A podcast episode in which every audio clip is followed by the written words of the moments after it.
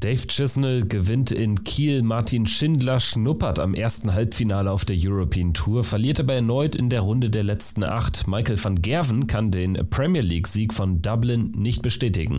Und das erste richtig große Highlight nach der Weltmeisterschaft steht an in diesem Jahr. Die UK Open in Minehead. 158 Spiele, 8 Boards, 3 volle Tage Darts. Die Vorschau gibt es hier heute bei Checkout der Darts Podcast plus unsere Top 3 der besten UK Open aller Zeiten.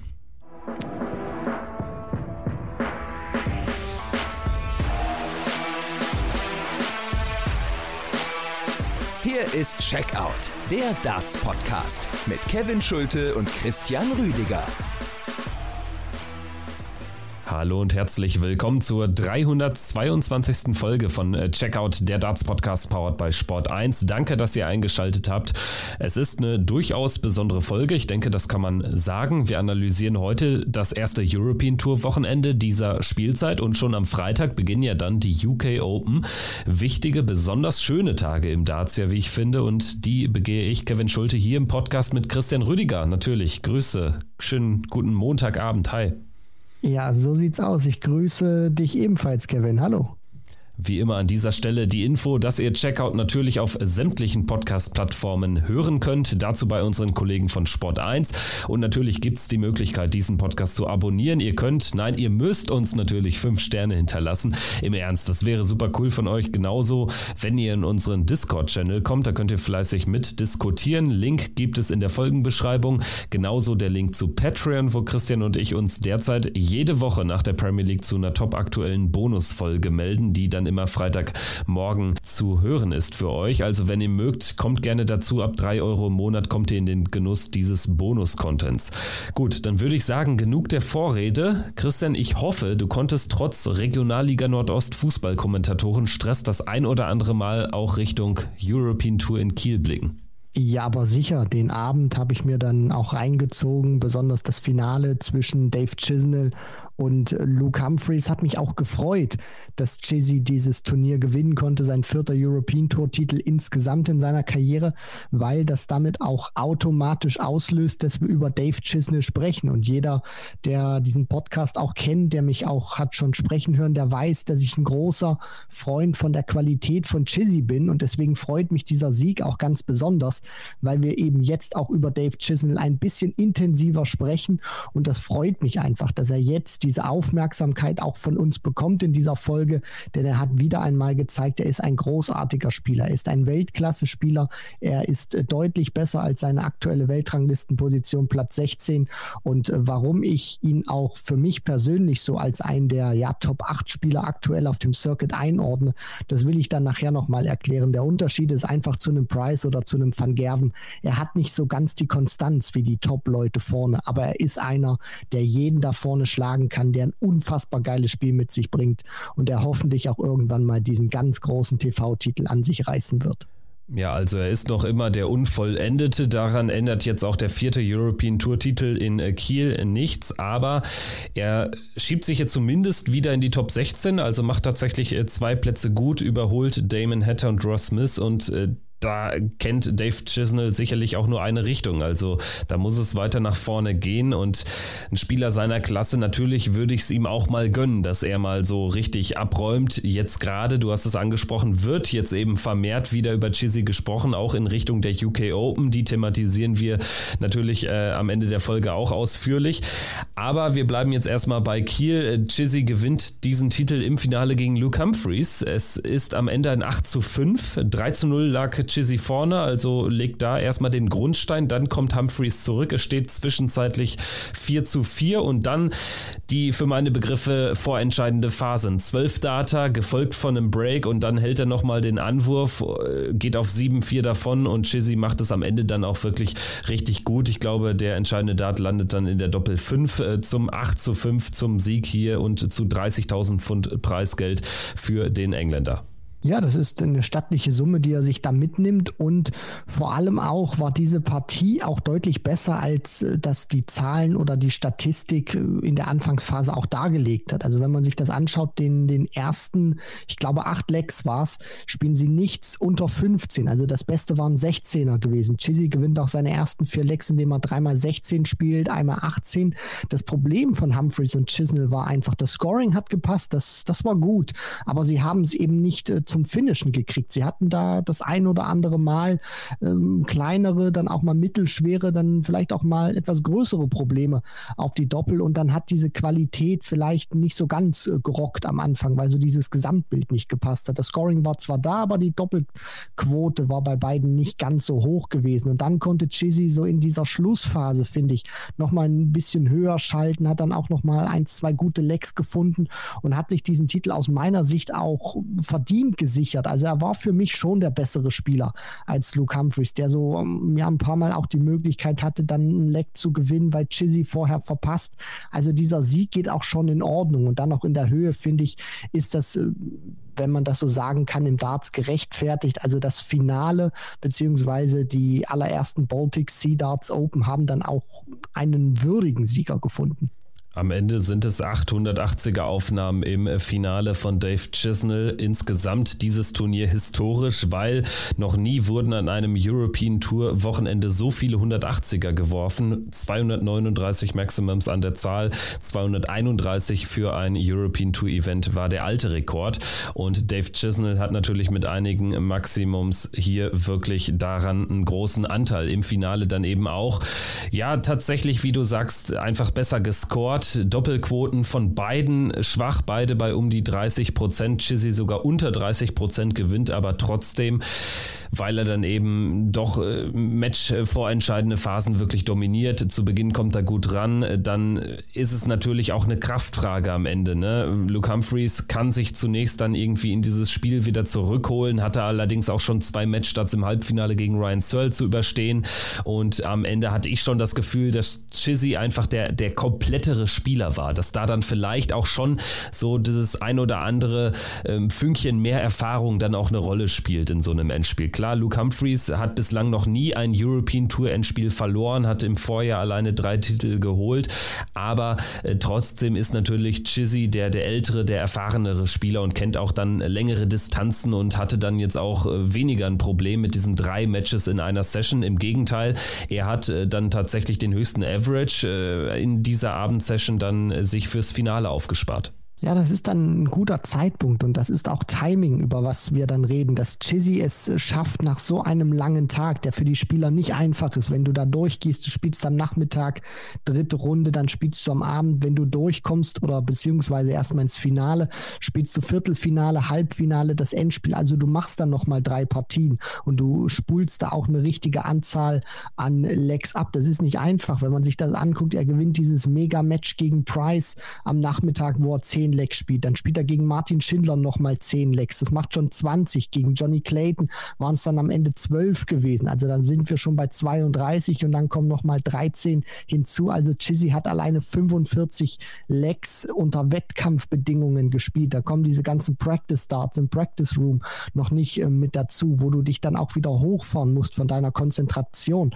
Und dass er das so gut hinbekommt, dass er dann auch so einen guten Standard spielt, das sieht man nicht alle Tage oder das ist ist dann auch nicht so gewöhnlich, äh, dass man es schafft, wirklich dann für das letzte Match nochmal richtig äh, gut zu performen. Das hat Chizzy wirklich verdammt gut hinbekommen und hat auch diesen guten Tag, diesen sehr guten Abend, den er dann gespielt hat, den konnte er auch noch veredeln. Ja, sprechen wir vielleicht mal auch über den generellen Turnierverlauf von ihm. Er kommt erstmal entspannt rein, setzt direkt mal eine Duftmarke, gewinnt 6-2 gegen Louis Williams, spielt er auch ein 100er Average. Danach dann das Meisterstück am Sonntagnachmittag gegen Gervin Price, spielt eine 107 und sticht damit den wirklich herausragenden Iceman, der 108 spielt, sogar noch aus. Also das mit Abstand das beste Match des Wochenendes.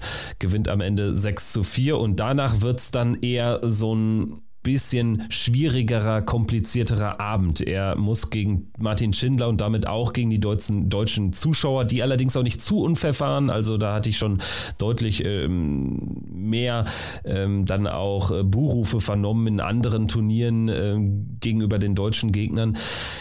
Dieses Spiel gewinnt Chizzy am Ende 6 zu 4. Auch da, wie ich fand, dann so eine Erfahrungsgeschichte. Also das macht er hinten raus dann einfach gut. Er gewinnt einfach ein Spiel, was er einfach nur gewinnen muss, wo keiner der beiden nur ansatzweise A-Level gespielt hat.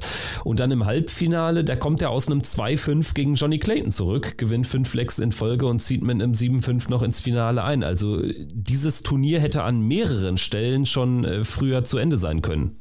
Ja, das hatte viele Facetten und am Ende ist es auch so ein, wenn man das sagen kann, typisches Siegerturnier. Also er kommt super rein gegen Louis Williams, was du schon sagst, spielt er über diese acht Lecks im Schnitt 15 Data. Das ist wirklich herausragend oder auch sehr, sehr gut, wenn, wenn man das mal so nennen möchte, nicht so viel Superlative verwenden will, weil die gibt es im Darts äh, en masse. Dann spielt er eben dieses Monster-Match gegen Price, wo er ja selber 107 spielt und 108 von Price kontert. Und dann ist es eben eine ganz schwierige Partie gegen Martin Schindler, wo sie beide nicht so richtig den Turbo zünden können oder den so finden und dann eher so ja im, im vierten, fünften Gang so hängen bleiben, obwohl sie da noch wirklich in den sechsten, siebten, achten schalten könnten. Aber das ist genau so eine Partie, durch die musst du dann auch durchkommen, wenn du so ein Turnier auch gewinnen willst. Und das macht Chizzy dann auch super, dann bringt er auch seine Erfahrungen ins Spiel. Und ich finde auch die Erfahrung hat sich dann gegen Johnny Clayton auch ausbezahlt. Ich meine, Clayton ist einer, der ist auch mit allen Wassern gewaschen. Der hat auch schon viel gesehen, der hat auch schon viel gewonnen. Aber dann eben da cool zu bleiben, nach so einem 2 zu 5 Rückstand, dann eben noch fünf Lecks in Folge gewinnen zu können, das macht Chizzy dann auch gut. Und dann ist auch seine Persönlichkeit, finde ich, da, dafür wie gemacht, um so eine Partie dann auch drehen zu können. Ob ein Humphreys an gleicher Stelle so ein 2 zu 5 gegen Clayton, der wirklich gut gespielt hat, hätte drehen können, bin ich mir nicht so sicher, weil Chizzy ist trotzdem einer, der von seiner Körpersprache noch ruhig bleibt, auch wenn er zurück zurückliegt, auch wenn er vielleicht nicht alles trifft, was er gerne äh, treffen möchte. Aber der bleibt im Gegensatz, finde ich, zu Humphreys, wenn es mal nicht so läuft, bleibt der ruhiger. Der hat mehr Vertrauen in sein Spiel und dann kannst du so eine Partie auch noch drehen wie gegen Johnny Clayton. Und im Finale war er dann nochmal besser justiert, besser eingestellt. Also das war wirklich schon sehr facettenreich von Chizzy, was er da gespielt hat. Lass uns aber auch über den unterlegenen Finalisten sprechen, nochmal ein bisschen detaillierter. Luke Humphreys, der wirklich ja ein Eurotour-Monster geworden ist und das jetzt auch eben im ersten Event dieses Jahres bestätigen kann. Also er flügt da durchs Feld als Nummer 1 Gesetzter, besiegt zunächst Daryl Gurney, besiegt dann Dimitri Vandenberg und das auch in einer beeindruckenden Souveränität, dass er für meine Begriffe dann vor der finalen Session der Top-Favorit war. Also ich habe ihn da ganz klar vorne gesehen, wenn ich ehrlich bin. Er hat da dann auch tatsächlich erstmal unter Beweis gestellt, dass mit ihm zu rechnen sein würde. Er schlägt Dirk van Dijvenbode 6 zu 4. Das äh, Spiel war auf Messerschneide. Gelingt da, glaube ich, ein High-Finish. Was war es? Ich ging meine zum 5 zu 4 in einer ganz wichtigen Phase. Dann übersteht er diese zwei Matchstarts gegen einen ebenfalls bärenstarken Ryan Searle an diesem Abend und im Finale ist dann so ein ganz bisschen, habe ich das Gefühl, im Vergleich zu, zu Chizzy der Tank leer. Trotzdem äh, konstant gespielt, sehr klar auch in den Interviews in der Kommunikation fast schon ein bisschen sehr verbissen, habe ich manchmal das Gefühl. Man merkt ihm sehr, sehr krass an, wie genervt, wie verärgert er ist, dass er nicht Premier League spielen darf. Ja gut, aber das ist eben auch so eine Pille, die musst du dann auch schlucken. Ich meine, du hattest das auch schon äh, thematisiert, dass Humphreys auch einer war, der sehr forsch gesagt hat, dass er da gerne rein möchte. Und die PDC ist ja auch jemand, der, oder die, die, die PDC ist ja auch eine Organisation, ein Unternehmen, was Stärke demonstrieren möchte, was auch zeigen möchte, wir sind der Boss und wir lassen uns nicht von irgendjemandem vorschreiben oder diktieren, wen wir zu irgendeinem Turnier einladen oder da reinnehmen. Und ich glaube, glaube, Humphreys hat da auch eine Lektion bekommen, die hat ihm nicht geschmeckt. Äh, das Interview auch gegen, gegen Chizzy oder nach dem Match gegen Chizzy fand ich auch sehr aussagekräftig, wo er Chizzy gelobt hat, wo er dann aber auch sich selber so, so ein bisschen auch wieder in den Vordergrund äh, geschoben hat, Richtung ja, PDC dann auch, wo er gesagt hat, also schreibt mich hier nicht ab, ich bin weiterhin ein verdammt guter Spieler, ich gehöre auf solche großen Bühnen. Das, das ist schon ein Fingerzeig und ich finde einfach, er sollte ein bisschen mehr den Mund halten und einfach genau das das machen, was er eben jetzt gemacht hat in Kiel, nämlich herausragende Darts spielen und dann zeigt er eben auch, dass er einer ist, der wirklich Premier League Material hat. Das ist nicht immer nur, spielst du gute Darts, kannst du große Turniere gewinnen, sondern bist du auch wirklich ein großes Gesamtpaket dafür. Und Humphreys hat jetzt gezeigt, dass er nicht nur große Worte kann, sondern dass er die auch jetzt bestätigen kann, wenn er sauer ist. Das war ein super Turnier, hat sicherlich auch das ein oder andere Mal ein bisschen geschwächelt auf die Doppel, nicht nur in dem Match gegen Chizzy, aber scoring-technisch war das wirklich einwandfrei. Da hat er gezeigt, was er für eine Maschine auch sein kann auf die Triple. Das war ein gutes Turnier, das war eine gute Antwort von Luke Humphreys und auch wenn er zum ersten Mal ein European Tour Finale nicht gewinnen konnte aus seiner Sicht. Das war jetzt sein fünftes Finale. Vier hat er gewonnen im vergangenen Jahr. War das trotzdem eine gute Antwort von Humphreys, sich erstmal so zurückzumelden? Ich meine auch, wenn wir über Premier League sprechen und auch da jetzt über das Thema Nicht-Nominierung Humphreys, du kannst ja jetzt wirklich kaum noch Argumente finden, um ihn da wirklich rausgelassen zu haben. Und jetzt ist er auch wieder drauf und dran, da auch weitere Argumente zu finden, dass jetzt aber auch wirklich dann ab 2024 gar kein Weg mehr an ihm vorbeiführt, denn er ist ja jetzt auch kein langweiliger Spieler. Und ich finde auch so seine Kommunikation, natürlich ist das gänzlich anders und manchmal ein bisschen forscher als jetzt zum Beispiel Beispiel das, was ähm, Dimitri Vandenberg zum Beispiel rauslässt. Da ist immer gefühlt alles cool und alles rosarot ne? und er lächelt dann ja mittlerweile beim Spiel und hast du nicht gesehen. Also Dagegen ist das natürlich äh, fast schon Gegengewicht. Also deswegen, ich glaube, das könnte die Premier League auch vertragen. Trotzdem, wir haben da lang und breit drüber gesprochen. Die PDC macht es sich selbst kompliziert, wenn sie nur diese acht Spieler einlädt. Und Luke Humphreys ist natürlich jetzt äh, total broken und ich kann das auch wirklich nachvollziehen. Und ich würde jetzt auch anderer Meinung sein, dass er jetzt auch da nicht so viel reden sollte. Ich meine, er redet jetzt nichts Schlimmes. Er, er greift jetzt irgendwie keine Leute direkt an oder so. Ne? Ich hatte es nur irgendwie jetzt, als ich ihn mit Philipp dann in Interviews dann gehört habe, habe ich so keine Leichtigkeit versprüht. Er braucht sie anscheinend nicht, weil es hat ja seinem Spiel überhaupt nicht geschadet, aber er wirkt sehr verbissen und das ist mir nur einfach jetzt wirklich äh, zu Ohren gekommen, dass er ganz anders jetzt irgendwie da auftritt und nicht mehr so der, ähm, ja, aus dieser Außenseiterrolle, aus dieser Youngster-Außenseiterrolle dann auch kommuniziert und dann eben spielt. Also da ist ein wirklich ein sehr, sehr gereifter Luke Humphreys und vielleicht ist es im Nachhinein sogar gar nicht so schlecht, dass er jetzt nochmal einmal die Ehrenrunde ohne Premier League drehen darf. Dann kann er nochmal alles konservieren, bestätigen und er ist dann wirklich ein so gestandener Spieler ab dem nächsten Jahr, dass er auch für Major-Titel in Frage kommt. Ja, das wird der entscheidende Faktor sein, dass er aus Sicht der PDC auch ein gestandener Spieler ist, weil ich glaube, Humphreys ist immer nicht so bewusst gewesen, auch als er jetzt äh, wirklich sauer war, dass er nicht für die Premier League nominiert wurde, dass es eben noch andere Spieler gibt. Ich meine, sein Finalgegner Chizzy hat jetzt nicht das herausragende Jahr 2022 gespielt, aber alleine von der Qualität her wäre Chizzy auch einer, der problemlos in eine Premier League passen würde, ohne da jetzt äh, eine, eine Nominierung ins Spiel Spiel zu bringen oder so. Aber jetzt einfach nur mal von, von der Qualität. Und es gibt auch viele Spieler, die auch äh, sicherlich hätten reingehört in diese Premier League oder die zumindest ähm, ja eine Einladung, ich will nicht sagen verdient hätten, aber die man schon reinnehmen hätte können, wie zum Beispiel Joe Cullen, etc. Das hatten wir alles lang und breit diskutiert. Und Humphreys hat viele Argumente gesammelt, aber er hatte auch gegen Jahresende, und das möchte ich jetzt nochmal mit Kiel verknüpfen, auch Argumente gesammelt, die ihn eben nicht in die Premier League reingebracht haben haben. Also von, von der Qualität bei der Weltmeisterschaft, wo er auch nicht so eine gute Körpersprache hatte, finde ich, hat er schon gezeigt, dass er noch ein paar Schwächen in seinem Spiel hat. Und was mir immer so ein, so ein bisschen ja, fehlt bei Humphreys ist, dass er auch mal schlechte Aufnahmen besser verpacken kann. Also das habe ich auch gegen Chizzy gesehen oder so im Turnierverlauf.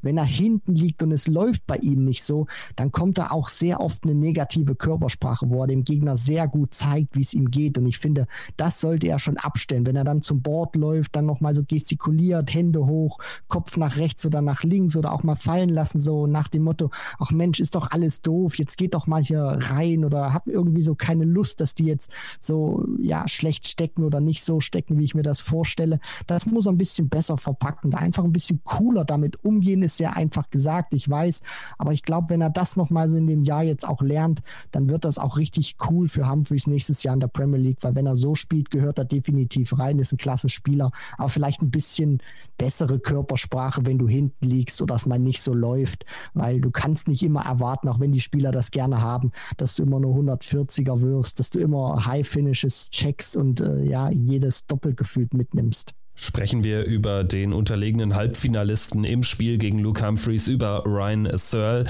Er verpasst das erste European Tour Finale und trotzdem muss ich sagen, also am meisten überzeugt hat er mich tatsächlich im Halbfinale, denn so ehrlich muss man sein, bis dahin wurde er nicht gefordert. Er gewinnt gegen Mario van den Bochade, gegen Martin Dracht und gegen Keegan Brown und gibt insgesamt nur vier Lecks ab im Turnierverlauf. Also wenn er sich diesen Turnierbaum so hätte malen können, da wäre alles andere als ein Halbfinaleinzug dann auch schon fast eine Enttäuschung gewesen. Und trotzdem muss man natürlich hier sagen, er hat dann eben auch seine Favoritenstellung unter Beweis gestellt in diesen Partien und hat dann auch im Halbfinale überzeugt, bis dann eben auf die zwei Matchstarts, die dann ein bisschen shaky waren. Von den Namen her war das nicht so prall, also auf die er da getroffen ist. Vandenbogarde, dann Martin Dragt, äh, Keegan Er hat Brown. aber natürlich sehr gut gespielt, ne? Richtig, genau. Das wollte ich eben noch anfügen.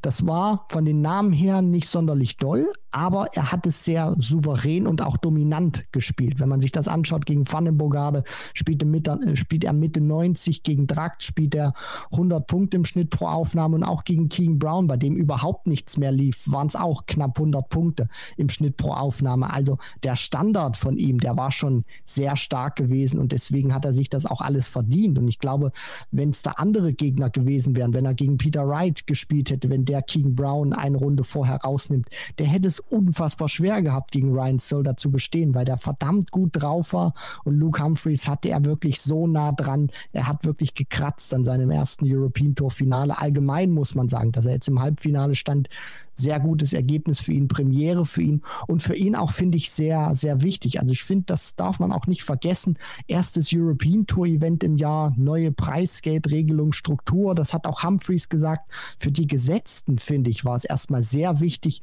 dass du dein erstes Match gewinnst, auch für dieses European Championship Race 4000 Pfund sammeln kannst und Searle hat da wirklich verdammt gut performt. Also das macht wirklich Hoffnung, dass er auch ein richtiger Contender sein kann in diesem Jahr, um vielleicht vielleicht seinen ersten European Tour Titel zu gewinnen. Ja, und tatsächlich äh, sind insgesamt äh, nur vier gesetzte Spieler nicht in die dritte Runde eingezogen. Also es war jetzt auch nicht so, dass es Megaturnier für die Außenseiter und dennoch gab es ein paar Strategen, die es dann sogar in, den, äh, in die finale Session geschafft haben. Und dazu gehört unter anderem eben Keegan Brown, der den Tschechen Philipp Schebester schlägt, den muss er besiegen, dann allerdings auch Danny Noppert bezwingen kann und gegen Peter Wright einmal mehr indisponiert da auch durchkommt, erst im Viertelfinale ausscheidet. Keegan Brown, da habe ich das Gefühl, dass er wirklich so ein Spieler sein könnte, der dann eben tatsächlich neue Kraft zieht, daraus, dass er alles mal auf Null stellen konnte, musste nach dem Verlust der Tourkarte.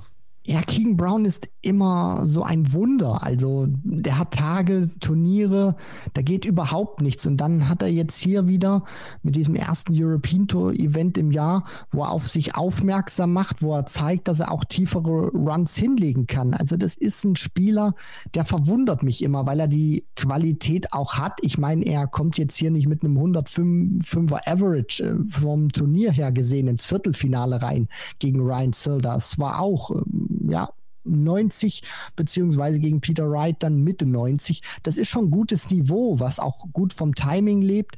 Allerdings zeigt King Brown auch, dass er wirklich zu deutlich mehr imstande ist als das, was er uns in den vergangenen Monaten auch immer gezeigt hat, was daraus dann ähm, ja resultierte, dass er eben sich die Tourkarte wieder zurückholen musste. Also das ist bei ihm so ein, so ein Auf und Ab, da geht absolut gar nichts. Dann kommt mal wieder so ein Turnier im vergangenen Jahr, wo er dann Players Championship Event gewinnen kann. Jetzt hat er hier auch wieder ein Hoch. Also ich würde mir mal aus seiner Sicht wünschen, dass solche Ergebnisse etwas konstanter kommen, weil er ist für mich ein Spieler, der eigentlich mindestens unter die Top 40 gehört in der Order of Merit, aber dafür musst du eben auch ein bisschen ja, konstanter performen und deswegen war Kiel auch ein guter Anfang. Ja, das hätte ich unterschrieben so vor drei Jahren, so Top 40 auf jeden Fall. Er war ja auch mal Top 32. Ich glaube mittlerweile Keegan Brown vielleicht eher ein Spieler Top 64. Die sollte er schon halten dann auch über, über Jahre. Ist ja auch immer noch kein, kein alter Spieler und trotzdem sehr erfahren. Aber ja, andere haben eben dann auch mehr gemacht haben, größere Schritte hingelegt und die haben ihn dann so ein bisschen überholt. Dass er jetzt immer wieder so einzelne gute Tage hat, ist ja auch nichts Neues. Selbst im letzten Jahr, als er die Tourkarte verliert, gewinnt er dann aus dem Nichts ein Players Championship Event. Also Keegan Brown tatsächlich immer sehr, sehr schwer einzuschätzen. Ein Mann, der seit Ewigkeiten dabei ist und der jetzt auch im Viertelfinale stand, zum ersten Mal, ich meine, seit vier Jahren auf der European Tour.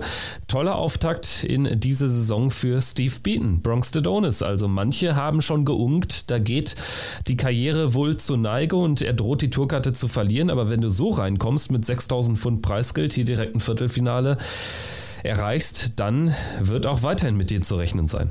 Das ist genau der Steve Beaton, den ich in den vergangenen Jahren immer wieder gesehen habe. Und ich freue mich auch, äh, dass wir in 50 Jahren, wenn es diesen Podcast noch geben sollte, immer noch darüber sprechen, dass sich äh, Steve Beaton für seine, was ist es dann, 83. Äh, WM in Folge qualifiziert hat oder so. Das ist einfach wunderbar. Der Kerl ist ein Phänomen, weil er auch gezeigt hat, er hat weiterhin einen richtig hohen Standard dabei, wie er Adrian Lewis da vom Board fegt mit 6 zu 2, obwohl Lewis selber knapp 100 Punkte im Schnitt pro Aufnahme spielt. Aber Steve Beaton legt da mal locker flockig 106,1 hin.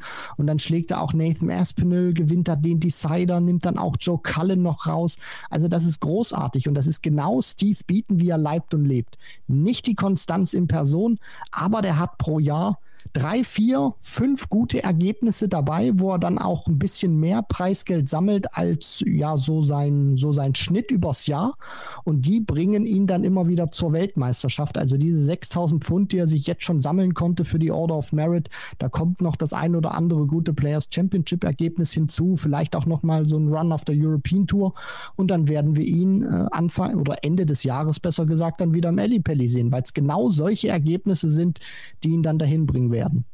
Ja, ich meine, das noch ein zweites Mal, dann ein, zwei gute Players Championship Events und dann bist du schon durch quasi. Ne? Also gerade European Tour ist dann schon ein dickes Brett, wenn du da 6000 Pfund casht. Und was wir nochmal hier auch auf den Punkt bringen müssen, er hat den höchsten TV-Average seiner Karriere gespielt an diesem Freitag mit den 106,10 gegen Adrian Lewis. Das ist ja unfassbar mit 58 purzeln da jetzt sogar noch die, die Karriererekorde.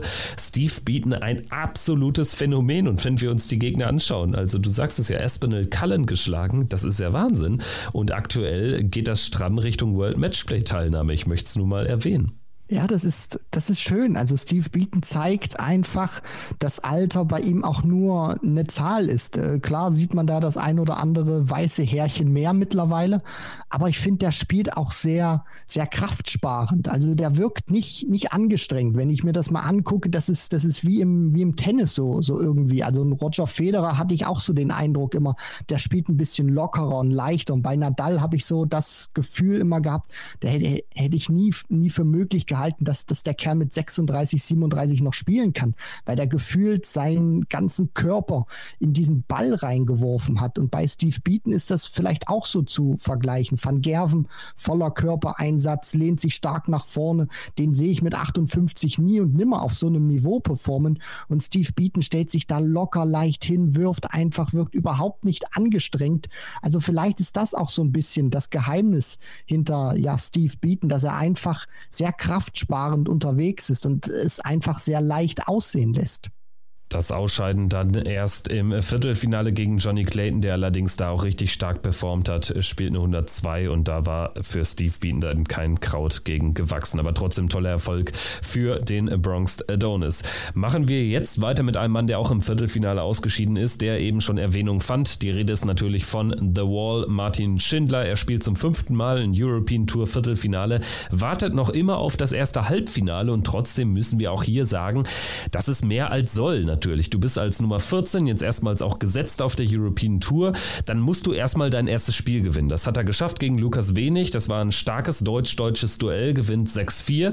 Schlägt dann auch Damon Hatter nach einem schwachen Auftakt, liegt erst 2-0 hinten, gewinnt 6 Lecks in Folge und steht im Viertelfinale gegen Chizzy. Und er wird natürlich am Ende nicht zufrieden sein. Kann er auch nicht, weil da war mehr drin. Und wenn wir bedenken, dass Chizzy am Ende den ganzen Grill holt, dann muss sich Martin doppelt ärgern vielleicht sogar. Und trotzdem neige ich eher dazu zu sagen, sagen, ja, hier, das ist natürlich dann erstmal soll, das ist ein guter Start ins Jahr und trotzdem geht dann natürlich noch mehr. Also nächster Schritt dann in diesem Jahr für Martin muss wahrscheinlich heißen, Halbfinale European Tour erstmals erreichen und ja, vielleicht können wir auch so weit gehen und sagen, erster Titel auf der Proto oder zumindest erstes Finale.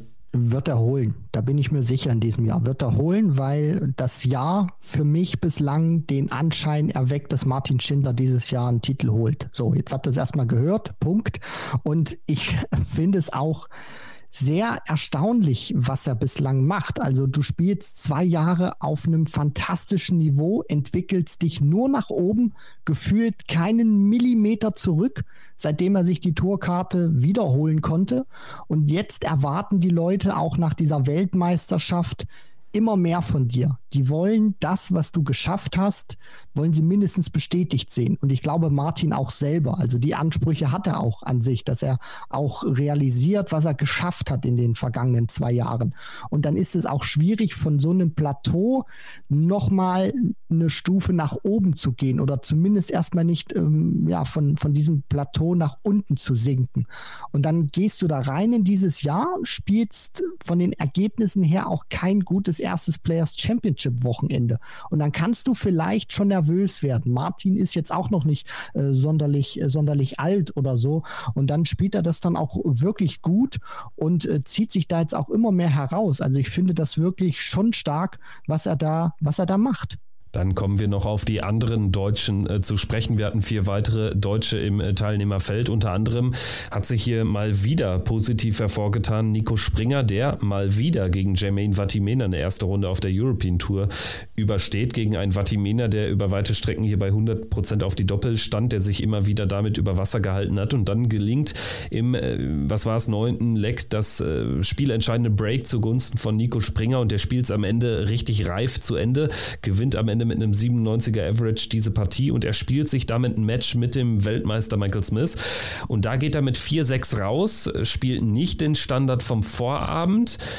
Und soweit gehört auch, dass Michael Smith natürlich hier verletzt war. Also am Wurfarm mit der Handverletzung, der war äh, schwer gebeutelt, ist dann am Sonntag auch rausgegangen gegen Dirk van Dijvenbode. Und trotzdem, natürlich kann man sich aus Sicht von Nico Springer wahrscheinlich ärgern, denn äh, womöglich bekommst du selten so eine große Chance gegen den Weltmeister zu gewinnen. Oder so sagst du, er sollte eher das Positive mitnehmen. Er hat einen guten Standard gespielt, hat mit Vatimenan wirklich einen gestandenen PDC-Spieler mal wieder schlagen können und ist dann halt knapp gegen den Weltmeister raus. Ja, das Positive solltest du immer daraus ziehen aus so einem Turnier. Klar wird sich Nico ärgern, dass er Michael Smith da nicht bezwungen hat. Das hat man auch am Handshake gesehen. Der wusste, er hat eine Möglichkeit ausgelassen. Oder Smith war auch äh, zu bezwingen. Und gerade auch den Standard, den Nico da gespielt hat, ist nicht sein eigener Anspruch mit 88,12 Punkten im Schnitt pro Aufnahme.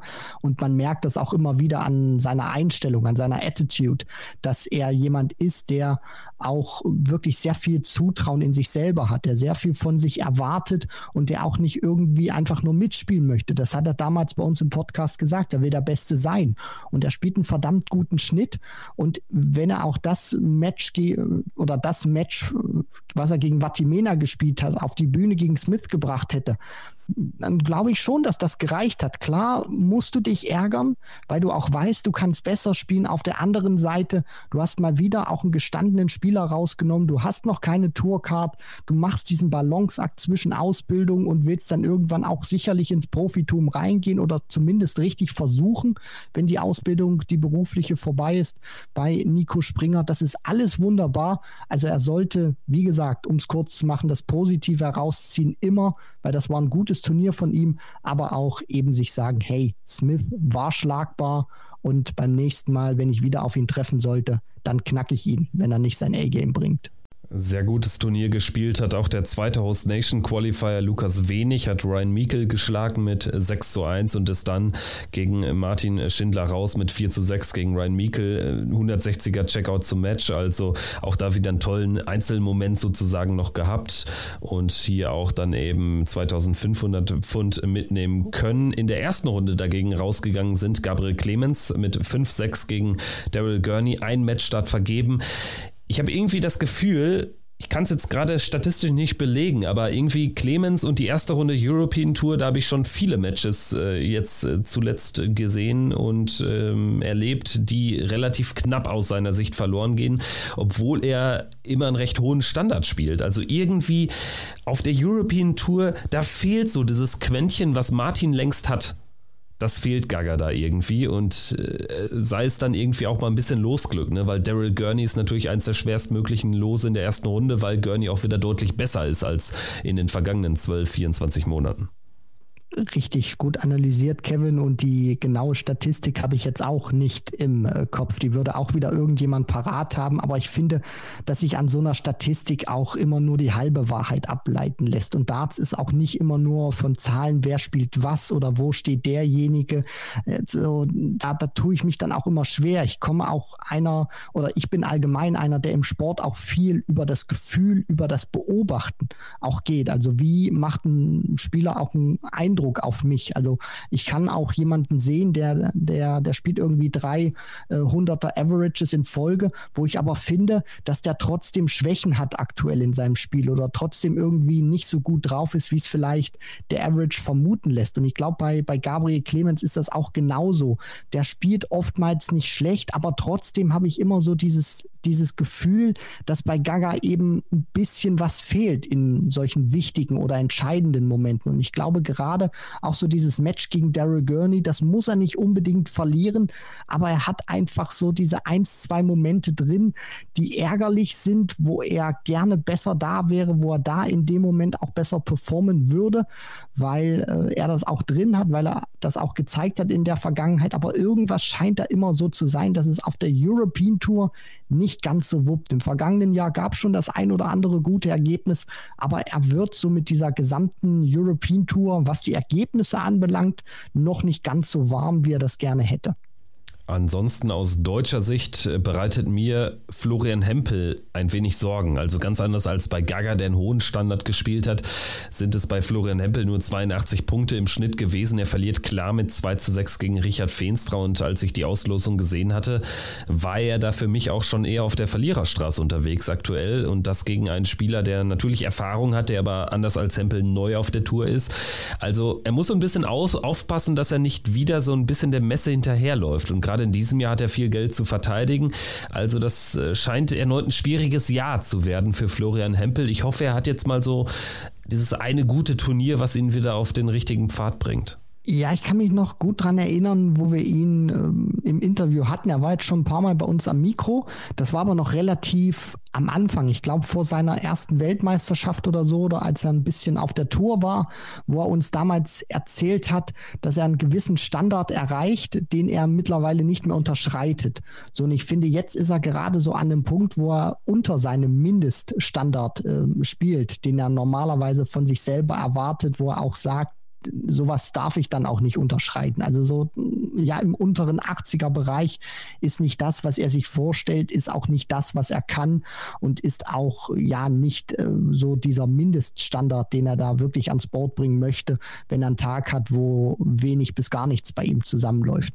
Und was da aktuell so, ja, nicht funktioniert, das, das kann, glaube ich, nur er selber beantworten. Ich hoffe auch, dass er relativ schnell in die Spur findet, weil er hat jetzt noch eine gute Zeit, also nicht, nicht falsch verstehen. Dadurch, dass er eben das Preisgeld von vor zwei Jahren auch äh, verteidigt, ist er jetzt äh, sozusagen auch noch in diesem Modus ein bisschen was sammeln zu können, weil er eben in seinem ersten Tourcard-Jahr die ersten sechs Monate so gut wie nichts spielen konnte aufgrund ähm, ja, von privaten Dingen, die er da ähm, ja in den Vordergrund gestellt hat, was absolut richtig ist. Deswegen, er hat jetzt noch ein paar Monate Zeit, da auch ein bisschen was einzusammeln, um dann nicht ganz so stark unter Druck zu sein, weil eben diese zweite Jahreshälfte von vor zwei Jahren richtig stark war bei ihm, mit auch vielen Major-Teilnahmen. Dann hätten wir die Deutschen alle besprochen. Aus österreichischer Sicht hatten wir gar keinen Teilnehmer in äh, Kiel dabei. Kommen wir vielleicht nochmal auf die ein oder andere Überraschung äh, zu sprechen. Da würde ich als allererstes natürlich Martin Dracht nennen, ohne Tourkarte ins Achtelfinale eingezogen, unter anderem Rob Cross besiegt. Ich fand aber auch gut Aaron Monk zurück auf der Tour, hat zweimal stark gespielt, hat Brandon Dolan besiegt. Das habe ich ihm nicht zugetraut und dann auch ein 98er Average gegen Joe Cullen, da gegen seinen Kumpel knapp rausgegangen in der zweiten Runde. Und ansonsten vielleicht auch noch erwähnenswert Graham Usher, Turkat Neuling, aber auch kein junger Spieler mehr mit 49, schlägt aber Ryan Joyce immerhin und er spielt sich dann ein Zweitrundenmatch mit Gervin Price. Vielleicht jetzt dann der Blick auf Spieler, die eher enttäuscht haben und da würde ich dann auch so ein bisschen das Thema Premier League nochmal aufflammen lassen, denn die Spieler, die in der Premier League äh, zum Einsatz kommen, die haben fast allesamt enttäuscht. Also Wen man nicht nennen kann, ist Johnny Clayton. Der zieht ins Halbfinale ein. Das äh, beste Ergebnis eines Premier League-Spielers. Ansonsten auch Gavin Price. Der ist mittlerweile wieder in deutlich besserer Form. Spielt zweimal 100, 809. Muss aber dann eben gegen Chizzy bitter die Segel streichen. Und das heißt eben, er muss künftig die European Tour Quali spielen. Das ist natürlich ziemlich heftig, die Entwicklung. Da bin ich sehr gespannt, äh, wie intensiv ähm, er die spielen wird und ob das irgendwelche Auswirkungen dann auch hat, weil er natürlich dann einen weiteren Turniertag immer hat in diesen ohnehin stressigen Premier League-Wochen. Eben ähnliches gilt für Dimitri Vandenberg, auch der muss in die Quali, scheitert hier im Achtelfinale in Kiel. Ähm, Peter Wright würde ich jetzt einfach mal unter dem Begriff Sorgenkind zusammenfassen. Michael Smith verletzt, kann man jetzt auch nicht so richtig bewerten. Espinel aber direkt raus gegen Steve Beaton. Chris Doby gar nicht dabei. Also insgesamt, es fällt auf, dass es jetzt gerade keinen Spieler so dieser, dieser 1A-Elite gibt, der direkt ein Statement in diesem Jahr setzt. Ja, das ist auch äh, schwierig. Also so ein Beispiel von dem Erspinel finde ich, der muss sich auch wieder an so einen Rhythmus gewöhnen. Also der war jetzt auch ähm, mal raus gewesen im vergangenen Jahr mit der Premier League. Das ist dann auch äh, für ihn nochmal so eine kleine Umstellung auch wieder, die sich an diesen Rhythmus zu gewöhnen, dass du dann auch Premier League hast Donnerstag, dass du dann ja auch äh, direkt wieder weiterreist zum nächsten Standort European Tour spielst. Also ich glaube, wenn er sich da jetzt dran gewöhnt, wenn er da jetzt auch ja zwei, drei Events mit mitnimmt, dann wird das auch bei ihm da mehr flutschen. Bei Van Gerven finde ich, auch wenn er jetzt gegen Bunting keine schlechte Partie gespielt hat, ist das für mich so der, der Ausdruck, um es ganz kurz zu machen. Also wenn er mehr Matchpraxis hätte, dann würde er die oder dann hätte er diese Partie auch nicht verloren. Bei Gervin Price mache ich mir aktuell keine Sorgen, weil der Standard wieder zurück ist, auch gegen Chizzy. Ich meine, er läuft in einen brutal gut aufgelegten Chizzy rein. Ansonsten ist der Standard wirklich hervorragend bei ihm. Auch die Präsenz auf der Bühne ist wieder deutlich besser. Da mache ich mir keine Sorgen. Ich denke auch, dass er den ein oder anderen Qualifier mitnehmen wird. Ansonsten würde er sich denken, hey, reiße ich ein bisschen was ab auf den Players Championship Turnieren. Mal gucken, wie es dann hinten raus in dieser Saison aussieht mit, mit äh, der European Tour. Vielleicht bin ich da wieder drin, je nachdem, äh, wie gut er dann auch spielen kann bis dahin. Ja, und ansonsten Peter Wright gegen James Wade, das, das ist so irgendwie irgendwie sinnbildlich. Gegen James Wade zum Auftakt ist das eine gute Partie von ihm, wo er ihn dann auch schlagen kann. Und dann kommt dann die nächste Runde gegen Keegan Brown, wo du dir denkst, okay, jetzt hat er einen guten James Wade geschlagen. Dann ist er überhaupt nicht wiederzuerkennen, spielt kein gutes Match und Keegan Brown kann die Partie mit einem Mitte 90er Average gewinnen. Also er ja, wandelt aktuell auf einem Pfad, Peter Wright, wo ich ihn nicht einschätzen kann, wo er auch von der Körpersprache her keinen guten Eindruck macht. Und äh, ja, ich hoffe einfach, dass er das nicht so hinnimmt, diese Phase, sondern dass er sich mit allem, was er hat, dagegen bäumt und aufstemmt, weil er wirklich entscheidende Monate auch vor sich hat. Er verteidigt die Weltmeisterschaft, das Preisgeld von vor zwei Jahren. Er ja, ist auch beim World Matchplay gefordert. Da verteidigt er das Preisgeld auch. Also er sollte zusehen, dass er abseits dieser zwei großen Turniere wirklich gute Ergebnisse, richtig gute Ergebnisse einfahren kann, damit er dann auch ein bisschen Puffer hat, wenn es Richtung Matchplay geht oder dann auch der ganz große Topf bei der WM verteidigt wird. Ja, und ganz besonders interessant natürlich jetzt auch diese alljährliche Doppelbelastung für die Premier League-Spieler, die jetzt eben am Donnerstag in Exeter spielen und dann eben 24 Stunden später ihre Auftakthürden äh, bei den UK Open überstehen müssen. Also da bin ich auch mal gespannt, ähm, ob es da das ein oder andere frühe Ausscheiden gibt. Und gerade jetzt bei dem ein oder anderen genannten Spieler, da muss man sich wirklich ein paar Sorgen machen. Allen voran ist das eben Peter Wright, denn in der Premier League braucht er jetzt auch langsam langsam mal Punkte. Er wird jetzt spielen gegen Johnny Clayton. Der Sieger spielt dann gegen Dimitri Vandenberg oder Chris Doby im Halbfinale von Exeter. Das sind die vier auf den Plätzen fünf bis acht in der Tabelle, die einen Finalisten unter sich ausmachen und die obere Hälfte ist auch unter sich in Exeter. Also ganz äh, lustiges äh, Bild, ganz lustige Konstellation. Van Gerven gegen Price, Espinel gegen Michael Smith. Ich bin sehr, sehr gespannt. Also gerade bei, bei den ganzen Premier League-Spielern, wir jetzt, sind es jetzt mal durchgegangen. Es gibt ja so viele Fragezeichen gerade bei Michael van Gerven, der den Sieg aus Dublin überhaupt nicht veredeln kann. Price Rice, der richtig stark in Form ist, aber jetzt nicht ernten kann und künftig European Tour Play, äh, äh, Quali spielen muss. Ja, Wright eh Sorgenkind, Smith verletzt. Das ist schon sehr, sehr interessant und ziemlich tasty, was da so die Premier League betrifft. Ich würde sagen, damit machen wir jetzt erstmal einen Haken hinter die großen äh, PDC-Jungs und äh, schauen uns jetzt an, was äh, die Women's Series so bewerkstelligen konnte. Denn da haben die ersten vier Turniere des Jahres stattgefunden und Tata, die Siegesserie von Bo Greaves ist gerissen und trotzdem ist sie die weiter, weiterhin die große Dominatorin dieser Turnierserie. Ja, das war äh, bei dem dritten Women's Series Event äh, historisch, was da stattgefunden hat. Ich hatte auch schon äh, danach so, so, ein bisschen Angst, dass es jetzt in den kommenden Tagen irgendwie Heuschrecken regnet und sich äh, auf der Welt ein, ein Loch auftut und wir alle äh, ja in den Schlund der Hölle gezogen werden. Aber jetzt mal Spaß beiseite sie wurde auch gerechtfertigt geschlagen. Also sie gewinnt drei von vier Turnieren, bleibt weiterhin die große Dominatorin und wird eben von einer Dame bezwungen, über die wir wirklich dann auch mal zwei, drei Sätze verlieren müssen, weil wir immer wieder über Bo Graves gesprochen haben, über oder dann auch Lisa Ashton oder Fallon Sherrock. Das ist The Miracle. Das ist Mikuru Suzuki. Das hat sich im vergangenen Jahr schon angedeutet, als Bo Graves da alles auseinandergenommen hat bei den letzten Women's Series Turnieren. Die Japanerin, die zweifache Lakeside äh, Championess, ist mittlerweile auch äh, richtig gut drauf und die spielt einen richtig guten Standard. Und ich finde, das, was sie da jetzt auch äh, gemacht hat, das ist hervorragend. Sie hat im vergangenen Jahr schon Bo Greaves äh, oft im Finale begegnet oder oft gegenübergestanden, da immer den kürzeren gezogen. Jetzt konnte sie Bo Graves auch einmal bezwingen, hat auch hier wieder richtig gut gespielt, abseits von ihrem Turniersieg. Also Mikuru Suzuki, es würde mich wirklich äh, freuen, wenn sie ja auch über die Women's Series zur Weltmeisterschaft kommt. Sie hat das absolut drin, sie ist mittlerweile richtig konstant und sie ist auch eine echte Bedrohung für diese anderen beiden Grand Damen, Fallon Sherrock und Lisa Lisa Ashton. Ja, mittlerweile kann man sagen, ist sie mehr als eine Bedrohung. Also tatsächlich jetzt der Auftakt spricht eine ganz klare Sprache. Mikuru Suzuki sammelt 4000 Pfund ein. Noch immer weiter entfernt von Bo Graves, die steht bei 6300. Aber wenn wir jetzt mal Fallon Sherrock und Lisa Ashton suchen, die stehen nach dem ersten Wochenende nur auf den Rängen 8 und 10. Und äh, natürlich werden die sich weiter nach vorne spielen. Aber dieses Turnierwochenende sagt vieles aus über den aktuellen Leistungsstand. Du hast eine riesige Dominatorin, du hast dahinter aber eine offensichtlich neue Challengerin Nummer 1 für diese Dominatorin Bo Graves. Und du hast dann gerade mit Lisa Ashton, glaube ich, eine, wo ja die Tendenz einfach jetzt deutlich nach unten zeigt, wo das Alter auch jetzt einfach mittlerweile gegen sie spielt.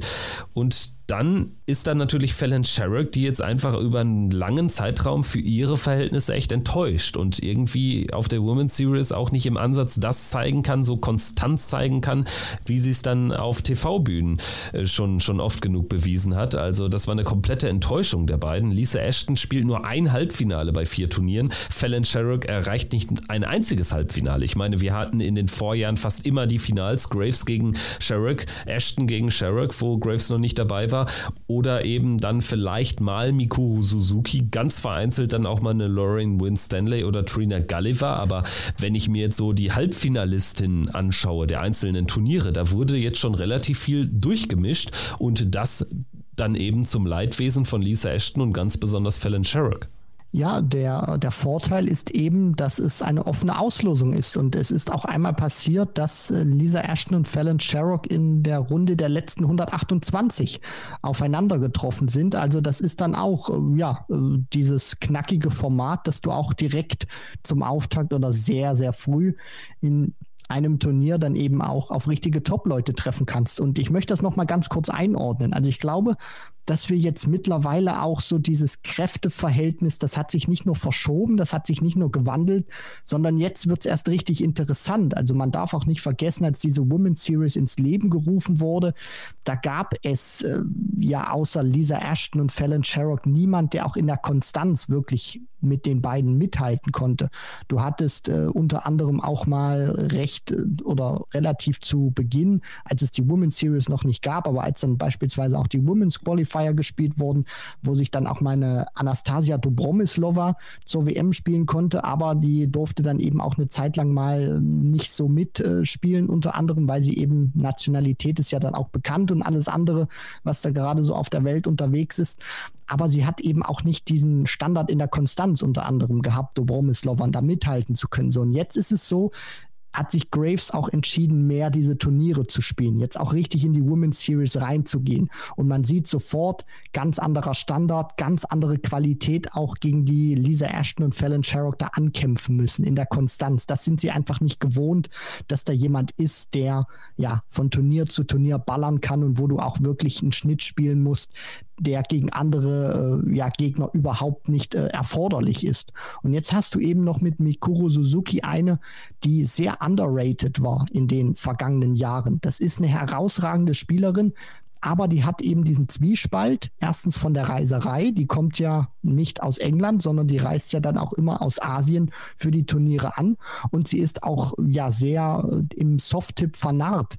Und deswegen war für mich auch so die, die große Frage, wie entscheidet sie sich oder entscheidet sie sich auch mehr Stil-Dart-Turniere zu spielen? Und wenn sie mehr Stil-Dart-Turniere spielt, dann wird sie auch in der Qualität und in der Konstanz ja besser werden. Und genau das sieht man jetzt eben. Mikuru Suzuki hat bislang nicht ihr volles Leistungsvermögen abgerufen und jetzt tut sie es aktuell und man sieht auch, dass sie da wirklich nicht nur mit Sherrock und Ashton mithalten kann, sondern vielleicht sogar auch deutlich besser ist. Also ein Platz für die WM ist ja ohnehin äh, für Bo Greaves reserviert und es gibt ja auch noch das Women's World Matchplay. Also sie wird über einen dieser Wege sich qualifizieren. Ich gehe davon aus, sie wird beide äh, Qualifikationswege dann eben für sich entscheiden können. Das heißt allerdings dann nicht, dass die PDC die Regeln jetzt auch äh, festgesetzt, dass es dann eine dritte Frau bei der WM geben wird. Also das wird anders sein und dementsprechend gibt es auch diesen Fallschirm für Fallon Sherrick, den es ja im Vorjahr gab, nicht mehr. Aber Bo Greaves für mich eine die es definitiv hier in, auf Platz 1 am Ende schaffen wird. Und dahinter sehe ich dann allerdings, auch bedingt durch diese ersten Eindrücke, ganz klar Suzuki aktuell.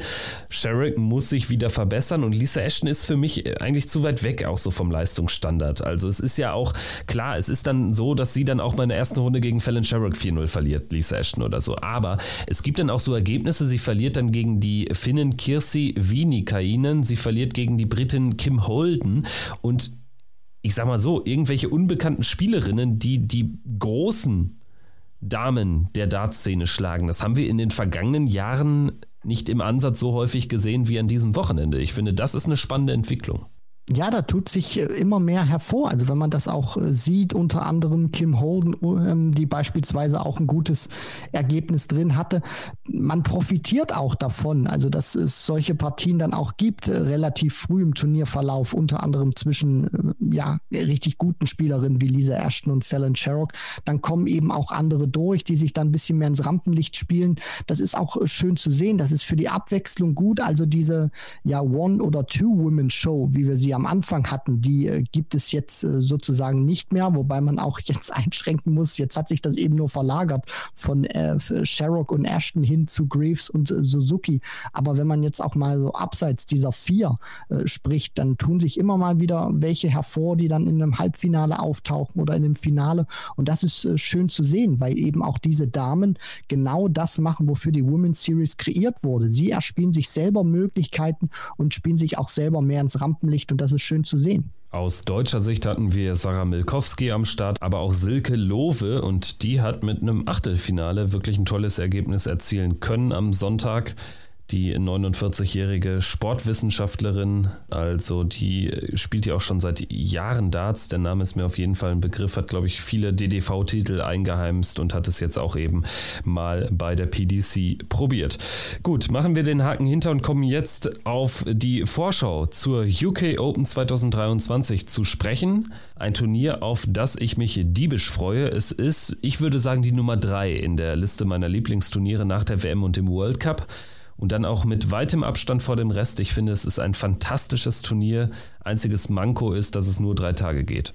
Ja, das ist so ein bisschen, ja, das Geschmäckle bei den UK Open, weil die wirklich sehr schön sind und gerade dieser erste Tag, offene Auslosung, das ist dann immer so ein bisschen, ja, das, das Manko. Ich habe das ja auch im vergangenen Jahr dann selber erlebt, wenn du dann ein bisschen mehr in die Live-Berichterstattung eingebunden bist. Das geht wirklich äh, Schlag auf Schlag. Dann sind äh, Spieler raus, wo das Turnier gefühlt noch nicht mal richtig begonnen hat und dann nehmen sie auch irgendwie kein Preisgeld mit. Das hat sich in diesem Jahr jetzt zum Glück auch geändert, wenn du die zweite Runde unter anderem anderem erreichst, also dass da auch was fürs Portemonnaie übrig bleibt. Also man kann die UK Open schon einen Tag äh, länger ziehen, weil wenn man sich das anschaut, äh, du spielst, wenn du in der ersten Runde anfangen musst, dann spielst du am ersten Tag, ich glaube, vier Matches sind es dann. Und wenn du dann auch in diesen finalen Tag reingehst, dann bist du ja auch nachmittags unterwegs und dann bist du ähm, am Abend nochmal unterwegs mit Halbfinale unter anderem und Finale. Also wenn du da durchkommst und vielleicht auch von ja ganz früh den Weg an angehst,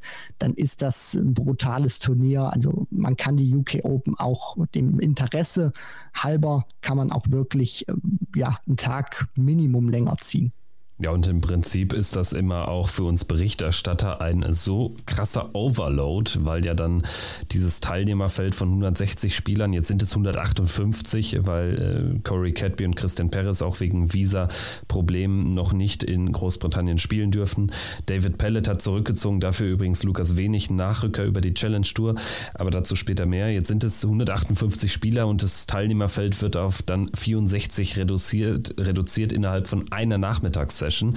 Und jetzt äh, wird natürlich weiterhin auf acht Boards gespielt. Die Neuerung in diesem Jahr, dass PTC TV alle acht Boards überträgt. Also man kann jedes Spiel schauen. Also ich bin sehr gespannt, wie viel ähm, Endgeräte ich hier gleichzeitig anzapfen kann. Äh, gut ist natürlich auch, dass äh, Sport 1 auch parallel überträgt.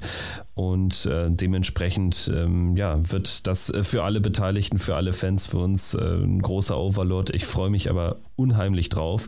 Und wir können jetzt auch noch mal so ein bisschen auf die Facts zu sprechen kommen. Also ich hatte schon gesagt, 158 Spieler am Start in diesem Jahr.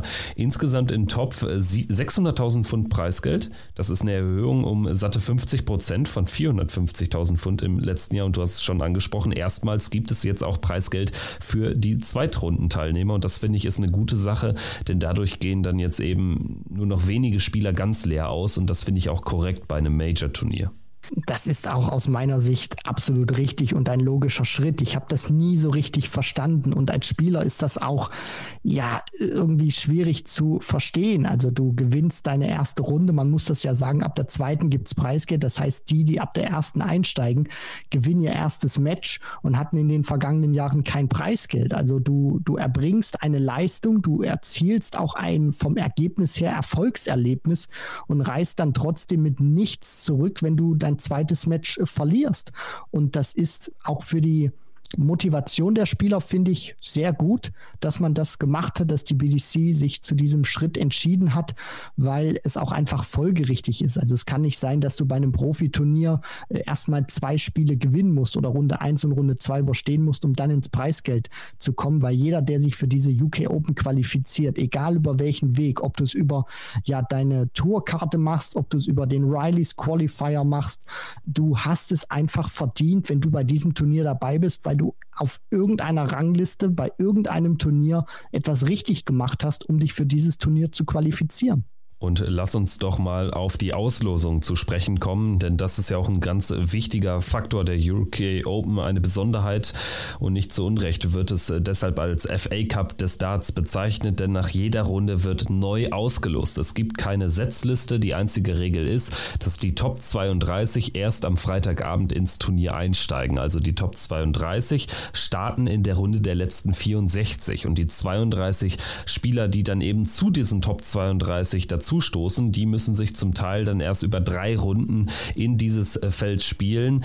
Und da geht es dann eben auch streng nach Rangliste. Das heißt, ein Florian Hempel, der unter den Top 64, aber nicht unter den Top 32 ist, er steigt in Runde 3 ins Turniergeschehen ein. Ricardo Pietreczko in Runde 2 und dann haben wir eben einen Daniel Klose und Pascal Rupprecht in Runde 1 im Turnier und dazu eben Nachrücker Lukas Wenig, der sich sicherlich auch dann jetzt eben da was ausrechnen dürfte, jetzt unverhofft diese Chance bekommen, darf jetzt ein PDC Major mitspielen ohne Tourkarte, das ist wirklich eine coole Chance. Und ähm, ja, also ich finde, dieser freie Auslosungsfaktor, der macht dieses Turnier ja auch so besonders. Das ist das Besondere an diesem Turnier.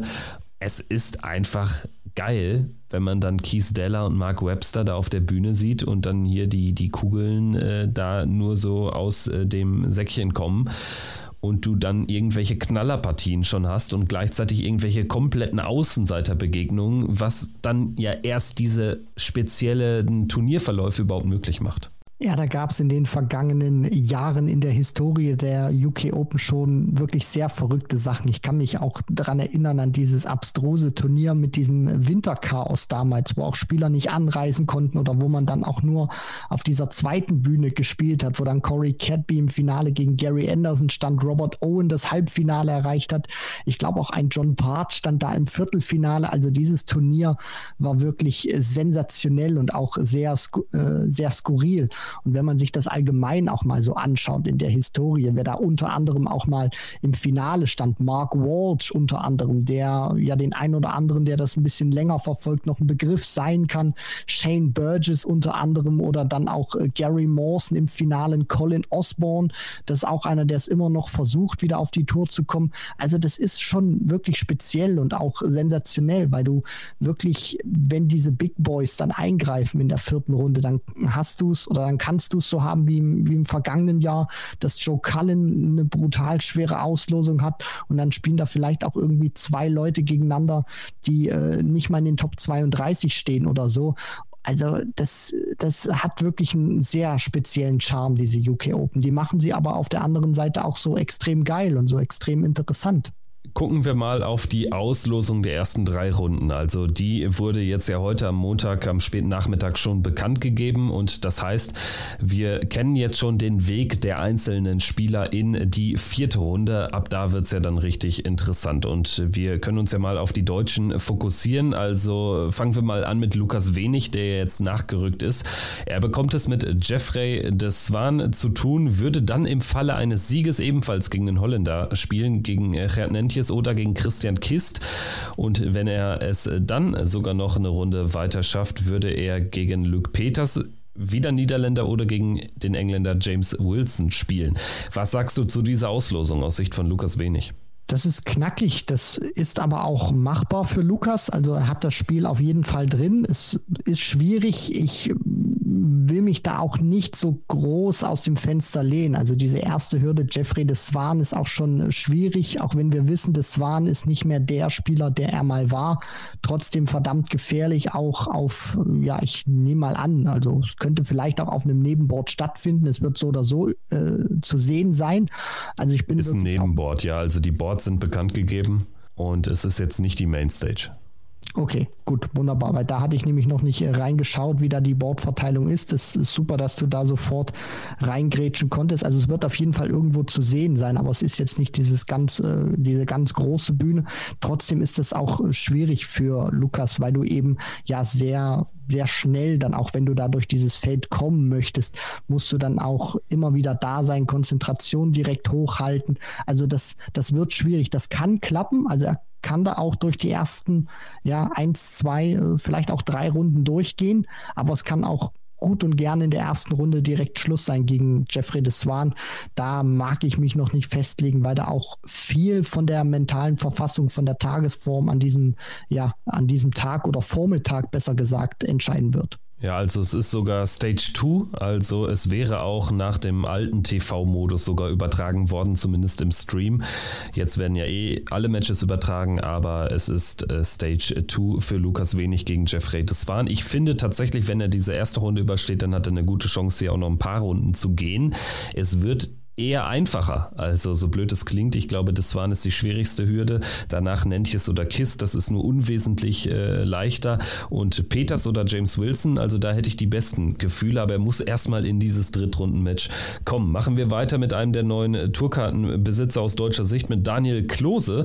Der spielt gegen Jacques Labre, einer von äh, zwei Spielern, abgesehen jetzt von Cadby und Paris, die noch nicht gespielt haben, die noch äh, gar kein Spiel gewonnen haben auf der Tour. Jacques Labre, Daniel Klose, 50-50-Match, oder? Ja, das, das finde ich schon. Also gerade auch der Franzose hat gezeigt, dass er richtig gute Darts spielen kann. Daniel Klose wissen wir auch, was er, was er leisten kann.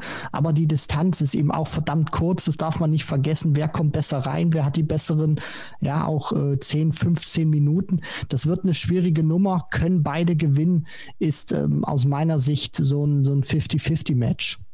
Danach geht es weiter gegen äh, Mario van den Bogarde für den Sieger und in Runde 3 würde Adam Gavlas warten. Also hier schon der Turnierweg sehr klar gekennzeichnet und ich glaube, da kann noch was gehen für Daniel Klose. Ich denke, es geht auch was für Pascal Rupprecht. Der startet zum UK Open Debüt gegen den deutlich erfahreneren Nick Kenny, 29 Jahre aus Wales. Der hat ja auch schon die WM gespielt und alles.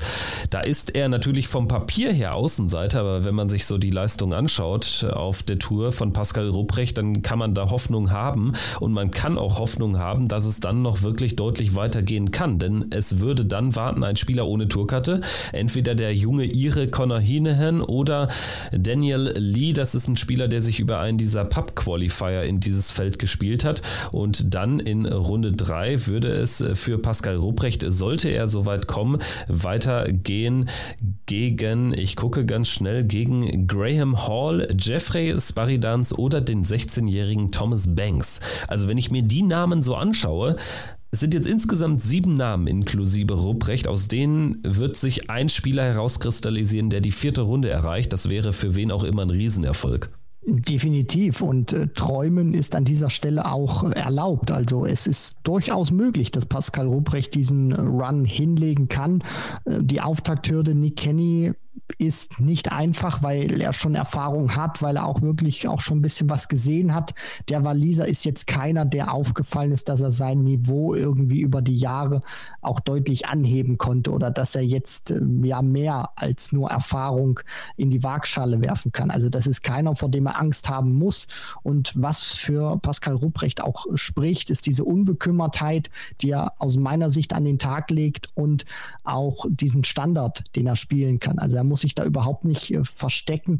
Und wenn er wirklich nur ansatzweise an das herankommt, was er bislang gespielt hat, dann wird Nick Kenny auch große Probleme haben, weil das ist jetzt keiner, ich habe das gerade schon gesagt, der jetzt irgendwie aufgefallen ist, dass er irgendwelche Monster-Matches dann mal so wirklich dabei hat, wo du mal den Mund aufmachst und dir denkst, wow, was war das für ein geiler Shit, den er da jetzt gespielt hat. Also das ist wirklich möglich, dass äh, Pascal Ruprecht da auch äh, durchkommt und für ihn wird einfach erstmal wichtig sein, erste Hürde zu meistern, ins Preisgeld zu kommen, um dann auch äh, ja was was Monetäres mitzunehmen. Ansonsten aus deutscher Sicht haben wir Ricardo Pietreczko am Start. Zweite Mal die UK Open. Er wird in der zweiten Runde einsteigen, entweder gegen Jelle Klaassen oder gegen Josh Payne. Das ist schon eine schwere Hürde.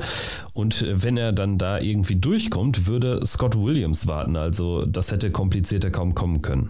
Ja, das ist, das ist richtig. Auf der anderen Seite dieses äh, ja, Match, äh, was Ricardo Pietreczko da bekommt mit äh, Payne oder mit Klaassen, das sind zwei gute Namen, die auch schon ein bisschen was ähm, ja, in ihrer Vita haben. Allerdings muss sich Ricardo, so wie er aktuell drauf ist, da überhaupt nicht verstecken. Und bei Klaassen ist es so, da liest man auch immer den Namen, aber mittlerweile bringt er auch, abgesehen von ein paar Highlights, nicht mehr so diese Leistung, die er auch von sich selber erwartet. Also selbst wenn es dann geht, gegen Klaassen gehen sollte, ist er da überhaupt nicht Außenseiter, weil die Form aus meiner Sicht auch deutlich mehr für Ricardo spricht. Auch wenn ich mir Klaassen so angeguckt habe, was er jetzt ähm, ja so macht bei anderen Turnieren. Er hat ja aktuell keine Tourcard dann ist es überhaupt nicht furchteinflößend. Also es ist der Name, der auch wirklich da überstrahlt mit Payne oder mit Klaassen, aber qualitativ ist Ricardo da aktuell verdammt gut gewappnet. Als letzter im Bunde steigt Florian Hempel am Freitagnachmittag aus deutscher Sicht ins Turnier ein. Er spielt gegen Jamie Hughes. dritte Runde. Hm, schwierig. Da sehe ich ihn in der aktuellen Form auch nicht gerade vorne. Zumal Hughes, glaube ich, jetzt wieder verbessert auftritt aktuell. Na, ich glaube, da braucht er eine kleine Überraschung. Stand jetzt denke ich, dass er eher rausgeht. Aber es ist natürlich ein kurzes Match. Ne? Also die ersten drei Runden werden allesamt Best of 11 Legs gespielt. Also da ist natürlich dann auch alles möglich. Und von der spielerischen Grundqualität hat, hat das natürlich alle mal drin. Ja, das äh, definitiv. Und man hofft auch aus deutscher Sicht, dass er diese guten 15, 20 Minuten auch hat gegen Jamie Hughes. Der hat sich jetzt wieder ein bisschen zurückgemeldet. Auch zuletzt ist von der Form her, was das Formbarometer anbelangt, auch besser als Florian Hempel. Das äh, tut natürlich aus deutscher Sicht weh, wenn man das so, so sagen muss. Aber ich glaube, Flo kann das auch gut einordnen, weiß, dass er besser spielen muss als das, was er bislang in diesem Jahr so gezeigt hat er kann das. Die Frage ist, ob er es dann auch in diesem Drittrunden-Match kann. Ich drücke natürlich beide Daumen aus deutscher Sicht, weil er ein sehr sympathischer Kerl auch ist, der auch genau das sagt, was er denkt. Und er ist ein guter Charakter für die Tour. Und deswegen hoffe ich auch für ihn, dass er dieses Match da gewinnen kann, weil das ist für ihn in der aktuellen Phase, in der er sich befindet, ist das auch wichtig, dass er da so ein Erfolgserlebnis jetzt auch mal landen kann. Vielleicht dann ansonsten noch ein ganz kurzer Blick auf andere ausgewählte Partien, die schon feststehen. Da haben wir einmal ein polnisches Zweitrundenduell zwischen Radek Jaganski und Christoph Kitschuk. Wir haben, das steht noch nicht fest, da muss ich mich korrigieren, aber wir haben die Möglichkeit, dass wir ein kanadisches Drittrundenspiel zwischen Jeff Smith und Matt Campbell erleben. Matt Campbell muss dafür aber erst eine Runde überstehen. und ansonsten haben wir so Begegnungen wie Roby John Rodriguez gegen Richard Feenstra oder Matt Clark. Also Feenstra wäre natürlich auch ein hartes Auftaktlos für Roby John.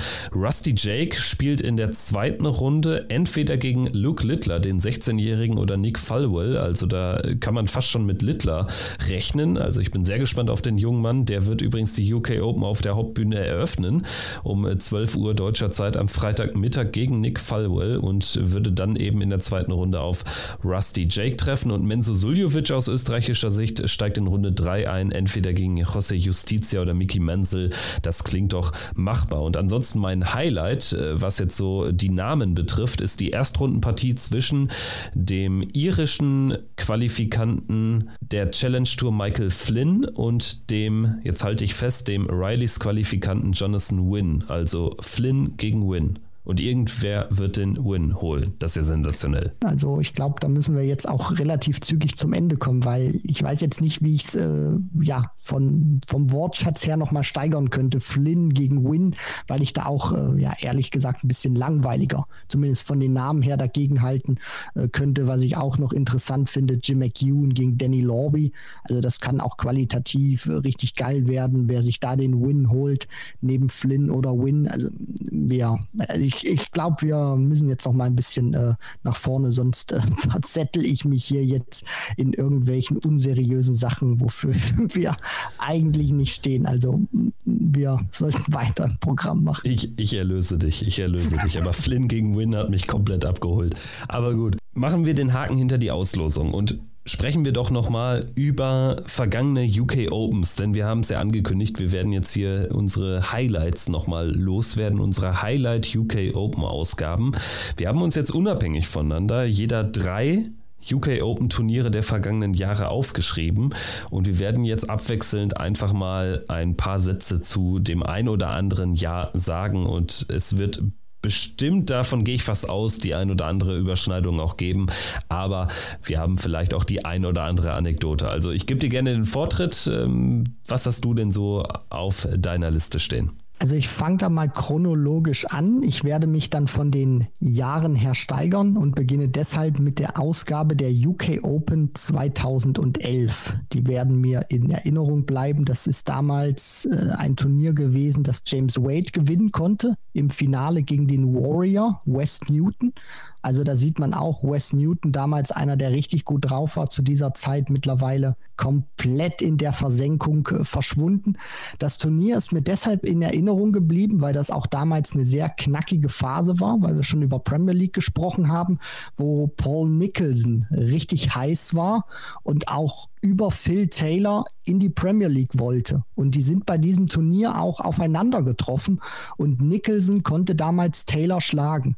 Ist dann zwar nicht bis zum Ende durchgegangen, was dann auch die Finalpaarung verrät, aber auch da damals fand ich sehr interessant, sehr knackig, dass eben Nicholson da auch immer versucht hat, über Taylor in die Premier League zu kommen. Dann hatte er auch ein Argument, dass er ja Taylor vor TV-Kameras geschlagen hat, ist ja dann auch ja im Jahr 2011, glaube ich, Players Championship ähm, Sieger auch geworden. Also konnte da auch Players Championship Finals gewinnen, also hatte da auch ein paar Argumente, hat es nicht geschafft, aber das ist nicht ähm, das Hauptaugenmerk, warum ich mir die UK Open damals rausgesucht habe, sondern das Finale fand ich damals sehr interessant. Und wer sich das angeschaut hat, ich war damals nämlich noch schulpflichtig, beziehungsweise habe dann äh, mich vorbereitet, besser gesagt mit Darts auf den nächsten Schultag am Montag.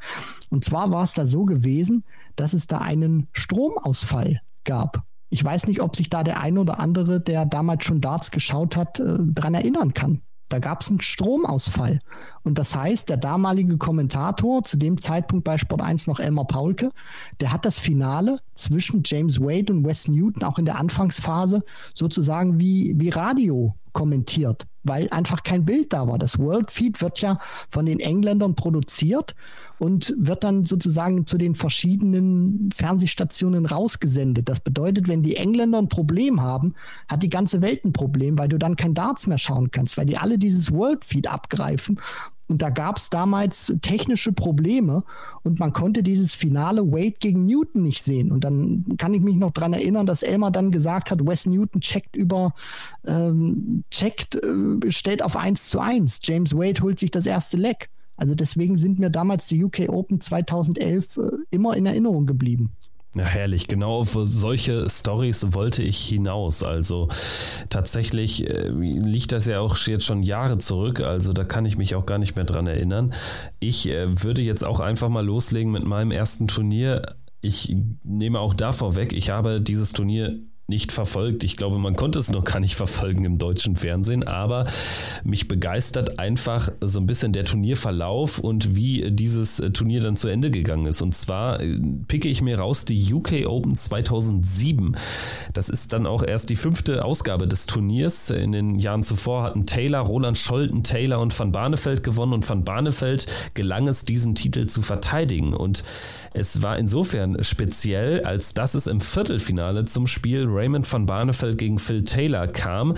Und wir wissen alle, wie ein halbes Jahr zuvor das WM-Finale ausging. Und erneut konnte Barney sich durchsetzen, sogar mit 11 zu 4 in den Lecks relativ deutlich.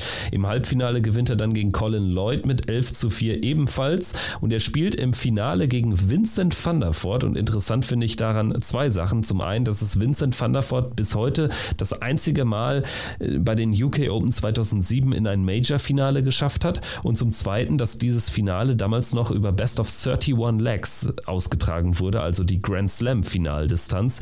Raymond van Barneveld gewann am Ende mit 16 zu 8 diese UK Open 2007. Auch eine wunderschöne Story, weil das damals auch eine richtig ja, krasse Geschichte war für die PDC, als Barnefeld dann diesen Move rüber gemacht hat, als es dann auch diese Rivalität auch gab zwischen ihm und Taylor und Barney da auch wirklich, ja, äh, sich äh, packende Duelle mit The Power geliefert hat und dann auch wirklich, ja, gute Titel einheimsen konnte, unter anderem mit den UK Open zweimal, dann auch unter anderem die Weltmeisterschaft. Also es war schon sehr knackig gewesen und weil du gerade auch Phil Taylor angepriesen hast. Das ist dann so mein zweites. Ich gehe dann zwei Jahre ähm, ja, weiter im Verlauf, mache einen Sprung von 2011 auf 2013 mit den UK Open. Das sind, ist für mich auch so ein ja, denkwürdiges Turnier gewesen, auch wenn man sich jetzt ähm, ja denken würde, warum ist das so, so denkwürdig? Für mich war das damals ein sehr cooles Turnier weil sich damals auch so diese nächste Generation herauskristallisiert hat. Also du hast weiterhin Phil Taylor gehabt, aber Michael van Gerven kam eben auf, der eben so dieser Anführer dieser neuen Generation war. Und die beiden sind dann im Viertelfinale aufeinander getroffen, haben ein wahnsinnig hohes äh, Match auch gespielt. Taylor mit 106, van Gerven mit 101 und Taylor gewinnt das dann mit 10-7 und zieht dann ein ins Halbfinale, spielt da auch knapp 107 gegen Peter Wright und spielt dann nochmal 107 im Finale gegen Andy Hamilton und gewinnt das sehr souverän. Und die UK Open sind mir deshalb auch immer so in Erinnerung geblieben, weil es eben der letzte UK Open Erfolg von The Power war und das auch gefühlt so ein ja, Business as usual Turnier irgendwie war für, für Taylor. Der kommt dahin, spielt seinen Standard und spielt das auf so einem ja, hohen Niveau, dass er untouchable für die anderen Spieler ist, für die Konkurrenz und dreht da einsam seine Runden. Und das fand ich immer beeindruckend. Deswegen ist dieser letzte UK Open-Titel von Taylor auch für mich ein, ja, ein Erfolg oder ein Meilenstein, der die UK Open 2013 für mich persönlich zu so einem ja, besonderen Turnier gemacht hat. Ja, insgesamt waren es äh, fünf Titel für The Power. Da hat er natürlich andere Turniere sogar noch mehr dominiert, aber natürlich liegt das auch so ein bisschen in diesem besonderen Modus begründet. Äh, alleine, dass er eben zweimal in 2-6 und 2-7 verliert er im Viertelfinale jeweils gegen Barney und dementsprechend äh, dann kannst du natürlich da auch schon mal früher rausgehen, als es eigentlich deinem Standard entspricht. Und das trifft jetzt auch auf das Jahr 2014 zu, denn darüber will ich jetzt gerne sprechen. Das passt auch ganz gut, nachdem du jetzt die 2013er Ausgabe schon so ausführlich abgehandelt hast. Phil Taylor ist in diesem Turnier rausgegangen gegen einen Mann namens Aiden Kirk. Und Aiden Kirk hat wirklich ein Wahnsinnsturnier gespielt. Aiden Kirk, der ein komplett unbekannter Mann ist, eigentlich. Viele kennen ihn vielleicht aus deutscher Sicht. Er hat 2019 gegen Gabriel Clemens bei der WM gespielt, hat es da durch den, ich glaube, durch den Last Chance Qualifier dann einmalig auf die WM-Bühne geschafft. Aiden Kirk, natürlich Nickname Captain, 30 Jahre immer noch jung, war damals ein ganz, ganz junger Spund, Anfang 20 und schlägt bei den UK Open 2014 in der dritten Runde Phil Taylor mit 9 zu 7, nachdem er zuvor übrigens gegen, das finde ich auch total spannend, gegen Gervin Price gewonnen hat mit 5 zu 2. Und nach dem Sieg über Price, nach dem Sieg über Taylor bezwingt er auch noch einen gewissen Peter Wright mit 9 zu 5, scheidet dann erst im Achtelfinale gegen Brandon Dolan aus. Also die UK Open 2014 auch ein irres Turnier. Das Turnier natürlich dann wirklich geöffnet durch die Niederlage von Phil Taylor durch dieses frühe Aus. Im Viertelfinale standen sich dann unter anderem auch ein Adrian Lewis und Menzo Suljovic gegenüber. Ein Terry Jenkins ist ins Finale gekommen, nachdem nachdem er im Halbfinale Michael van Gerven bezwingen konnte und Adrian Lewis hat dann im Finale mit 11 zu 1 gegen Terry Jenkins gewonnen. Das auch das äh, klarste Finalergebnis in der Geschichte der UK Open. Also für mich die 2014er Ausgabe auch eine ganz besondere. Ja, things have changed, wenn man sich das mal anschaut, äh, dass Kirk vor seinem Match gegen Taylor auch Price geschlagen hat. Und gerade weil du dieses Match ansprichst, Kirk gegen Taylor, guckt euch da nochmal auf YouTube äh, unbedingt so eine Sequenz an. Das war auch damals eine sehr interessante Phase. Taylor mit seinem neuen Sponsor, mit Target unterwegs und der hat ihr wisst das sicherlich auch, wenn ihr das damals verfolgt habt, wie wild an seinen Darts gebastelt. Und ich glaube, in dieser Partie gegen Aiden Kirk hat er dann auch zweimal diese 130 stehen, also direkt nacheinander und kann die zweimal nicht checken, weil ich glaube, ich will da jetzt nichts Falsches sagen, aber er hat da irgendwie den, den Dart auch nicht in die Doppel 5 dann gehauen, sondern der hat wohl irgendwie in, in der Doppel 12 gesteckt oder so. Also das war auch ganz kurios, dass Taylor zweimal hintereinander in dem Leck die Möglichkeit hatte, 130 Punkte zu checken und die auf identischem Wege sozusagen verpasst. Also das fand ich auch damals sehr denkwürdig, was auch gut zu diesem Match passt, was du äh, gerade gesagt hast zwischen Aiden Kirk und ja, The Power. Und Ganz kurz, den, bevor ja. du weitermachst, ganz, ganz Gerne. kurz, das ist mir gerade aufgefallen, als du über Aiden Kirk und Phil Taylor gesprochen hast. Ich bin hier gerade noch mal kurz die Rileys-Qualifikanten durchgegangen und weißt du, wer da einer dieser Pub-Qualifikanten war? Es ist der amtierende Masters Champion und Premier League Teilnehmer Chris Doby. Ja, das, ja, also das ist noch nicht mal zehn Jahre jetzt her. Also was sich im Dart seitdem verändert hat, das ist unglaublich. Also wir hatten auch 2015, 2016 auch damals eine Partie beim Matchplay zwischen Lewis äh, gegen Price ich will da jetzt das äh, Jahr nicht so sagen, deswegen habe ich jetzt 2015 oder 2016 gesagt, wo Lewis danach auch im Interview steht und sagt, Gervin Price, he's a nobody. So, und äh, mittlerweile hat sich das ja komplett gedreht. Der Nobody ist zum dreifachen Grand Slam Champion geworden, zum Weltmeister. Und derjenige, der es damals gesagt hat, ist nicht mal mehr in den Top 32. Also, ja, Chris Doby, damals ein Rileys Qualifier. Es hat sich so viel gedreht innerhalb kurzer Zeit. Das ist unglaublich. Gut, dann würde ich sagen, haben wir beide noch ein Turnier auf der Uhr, richtig? Leg genau. gerne los ja, äh, da kann ich es auch ein bisschen kürzer machen, weil ich da mich jetzt auch nicht zu sehr verplappern möchte. Dann, das ist die Ausgabe gewesen aus dem vergangenen Jahr, die Danny Noppert gewinnen konnte gegen Michael Smith, aber es hat nicht so viel mit dem Sieg von Danny Noppert was zu tun oder mit der erneuten Niederlage im Finale von Michael Smith, sondern weil es für mich die ersten UK Open waren, die ich dann auch ja live als Berichterstatter ähm, mit ja, tragen konnte, mitkommentieren konnte die ersten beiden Tage zusammen mit Basti Spiele, wo ich das dann auch mal gesehen habe, wie das dann auch ist live im TV. Da geht alles Schlag auf Schlag, erste Runde, zweite Runde, dritte Runde. Dann guckst du da die ganze Zeit auch noch ähm, ja, auf deinen Laptop oder auf einem anderen Bildschirm, liest dir da die Ergebnisse durch, streichst raus, wer ist weiter, wer hat verloren, wer trifft auf wen. Das ist schon cool und dann das ganze Geschehen dann auch so zu kommentieren, das hat einfach mega Bock gemacht. Deswegen wird mir diese Ausgabe 2022 immer in Erinnerung bleiben und was das Sahnehäubchen war, dass James Wade dann auch noch bei meinem ersten richtigen PDC-Turnier, was ich im TV kommentieren durfte, dann noch den neuen Data spielt. Das war ja das Sahnehäubchen. Ja, und auch aus äh, sportlicher Sicht wirklich denkwürdig mit dem äh, überraschenden Major-Triumph von Danny Noppert, der seitdem auch ein anderer, ein besserer Spieler geworden ist. Michael Smith äh, verliert erneut ein Major-Endspiel. Zwei Iren im Halbfinale, Keen Barry, William O'Connor, Sebastian Białecki ohne Tourkarte im Viertelfinale. Also wirklich auch ein Favoritensterben par excellence. Und äh, ich würde dann jetzt tatsächlich die UK Open 2018 äh, zum Abschluss thematisieren. Dann haben wir tatsächlich gar keine Überschneidung. Die 2018er Ausgabe war diese von dem Sturmtief Emma überschattete Ausgabe, über die du schon ganz kurz gesprochen hast. Im Finale Carrie Anderson und Corey Cadby. Etliche Spieler haben den Weg gar nicht geschafft.